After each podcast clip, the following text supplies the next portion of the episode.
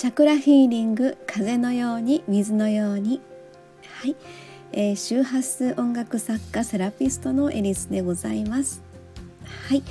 えー、今日はですね1月15日でございます。2022年に入って15日目。早いなということなんですが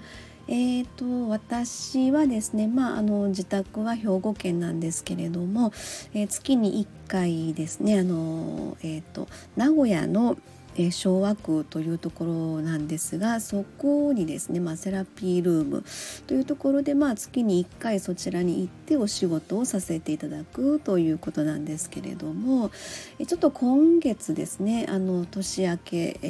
ー、仕事始めがまだ始まってないというか、まあ、自宅でねあのお仕事させてもらってるんですけれどもそちらのセラピールームの方には1月18日ですねえーと、蟹座満月なんですけどその日にですね、えー、あの移動するということで、うん、そんな段取りで今月はいるんですけれども、えー、まあそちらの方で、えー、月一のセラピールーム、え、あの要は周波数音楽を生演奏させていただいたりとかですねいろいろあの何かセラピーが必要な方に対して、えー、カウンセリング的なこととか、うん、いろいろそんな風なお仕事をさせてもらってるんですけれども、えー、1月の14日ちょうど3年前ですね。2019年の1月の14日に、えー、周波数音楽のですねサードアルバムなんですが、えー、ステージ12という、えー、CD ですね。それをリリースしたのがちょうど3年前の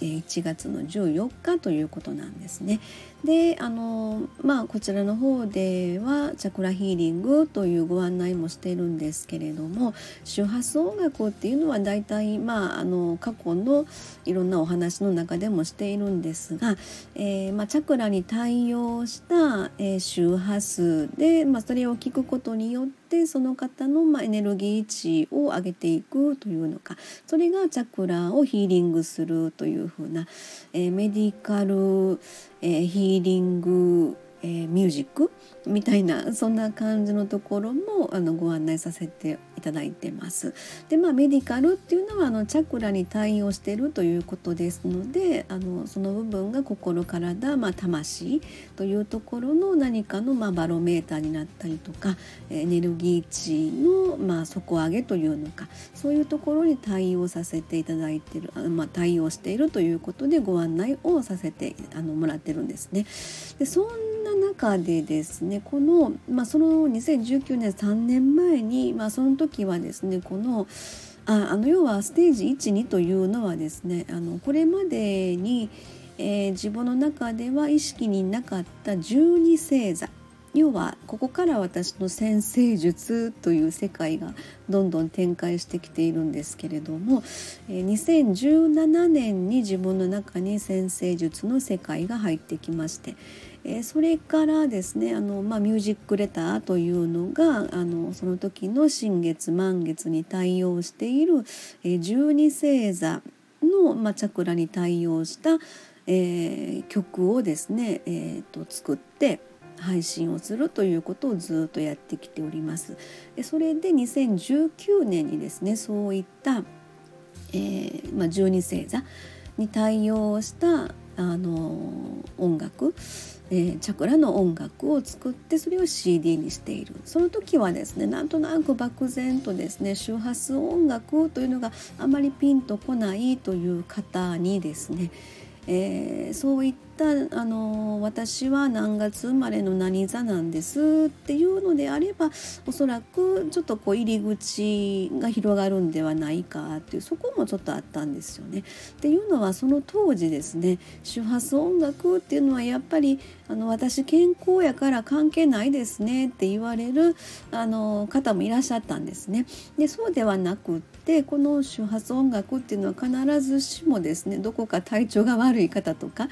何かメンタル面で何かあの生きづらさを感じてらっしゃる方とかそういう方が聞くあのまあ聞いていただくための音楽ではないんでもちろんあのそのためでもあるので私がセラピールームの方でご案内もさせていただいて生演奏もしているということももちろんあるんですけれどもあの何て言うのかな、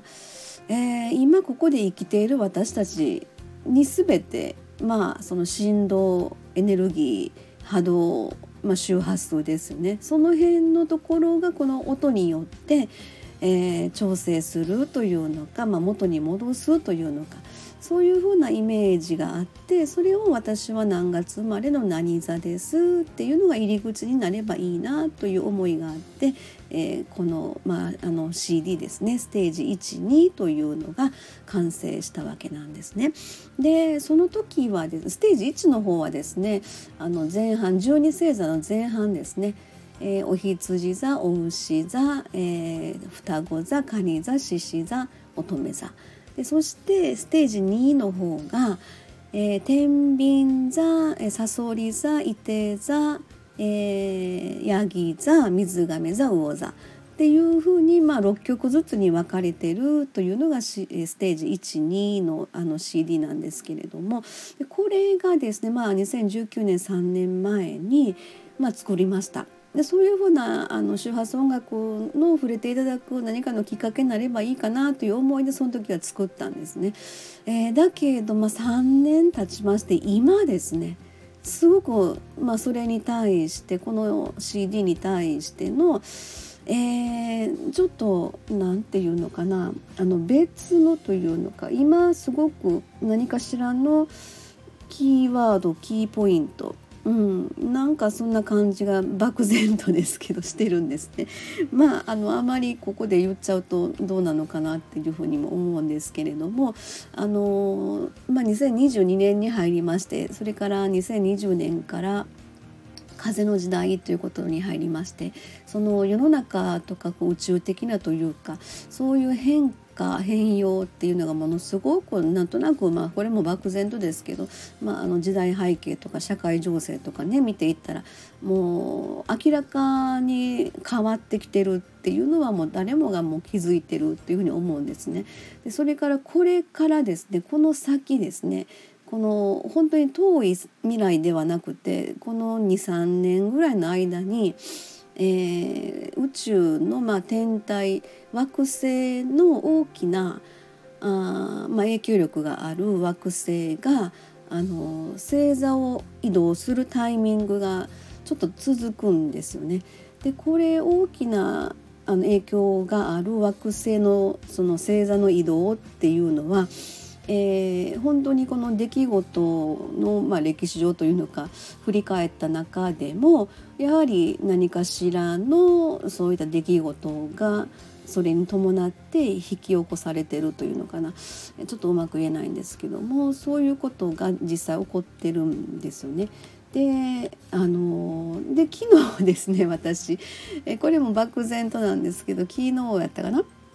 えー、213回目のところで、あのー、まあ、今日の瞑想で出てきた言葉の「愛の言霊から何かが生まれる」というふうなのが漠然と出てきましたがそういった私たちが避けられないそういうその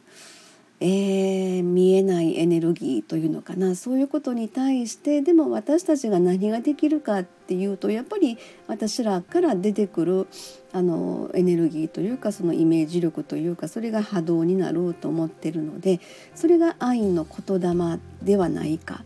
とまあおそらく昨日の瞑想の中でそこのイメージに至ってその言葉が出てきたんだろうな。で私たちがそ意識をそっちの方に向けていくことによってそういう人が1人2人増えていくことによって何かがあの変えていくことがあの、まあ、大難を湘南にするというのかな。何かそういうところに、えー、っと変わって少しでも何かあの避けることができないか回避することができないかで、まあ、回避が無理なんであれば何かしらのそういった愛の言霊というところで、えー、うまくそれをあのえー、っと何て言うのかなその大自然の中に溶け込む私たちは素粒子の一部であるので。ちょっとそういったあの馴染むとか一体感とかそういう言葉が出てくるんですけどうまくそういう宇宙地球とあの馴染むようなそういう世界観がなればいいのになちょっと変ですよね変なこと私言ってるって自分で言いながら思うんですけどまあちょっとそんな言葉が今日はわーって出てきたので、うん、ちょっと取り留めもなくですね収録してみました。はい、ありがとうございます。ではでは失礼いたします。